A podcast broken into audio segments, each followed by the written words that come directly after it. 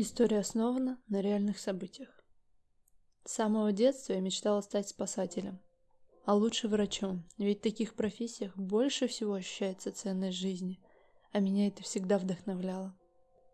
И как только я закончила школу, сразу пошла в медицинский, чтобы осуществить свою мечту. И в последний год обучения я проходила практику в центральном роддоме, чему была безумно рада, ведь рождение человека – это особенно – и жутко тяжелый процесс. Любой момент может пойти что-то не так. Это тот момент, когда человек на пороге жизни и смерти.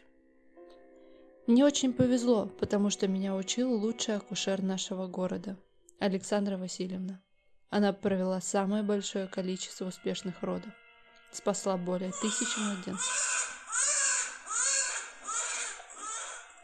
Первый месяц пролетел незаметно, но при этом я уже набралась какого-то опыта и чувствовала себя уверенней в палатах с роженицами. И в этот день Александра Васильевна зовет меня принимать роды. Меня накрыла волна эмоций, вроде рада очень, но и волнение дают о себе знать. Я знала, что все будет хорошо, ведь со мной будет лучший врач нашего города. Такими мыслями я себя успокаивала. Когда Александра принимает роды, она всегда безумно счастлива и воодушевлена. Когда она моет ребенка, на ее лице всегда улыбка, глаза блестят от счастья. Также она всегда говорит, что очень любит запах новорожденных. Это нечто чистое и сладкое, говорила она. Не знаю, меня иногда эта фраза пугала. Но было очень приятно наблюдать за человеком, который так вовлечен в процесс, в свою работу, просто влюблена. Но, к сожалению, в тот день было все не так радужно. Мать совершенно не хотела ребенка. Как только роды закончились, она просила убрать и не показывать ей ребенка. Я взяла ребенка на руки, эту маленькую крошку. Этот младенец совершенно ничего еще не понимал, но своими большими глазами смотрел мне буквально в душу. Я не могла понять, как можно ненавидеть это дитя. Мне стало очень грустно. Я обняла и прижала ребенка к себе и решила для себя, что стоит его забрать. Как в эту же секунду Александра строгим голосом сказала отдать ребенка ей. Она явно торопилась и нервничала. Я свела это к тому, что целую неделю у нас не было родов, а сегодня сразу три. Александра буквально выдернула у меня ребенка из рук и убежала с ним в отдельный кабинет. Вообще в этот кабинет несут детей с осложнениями.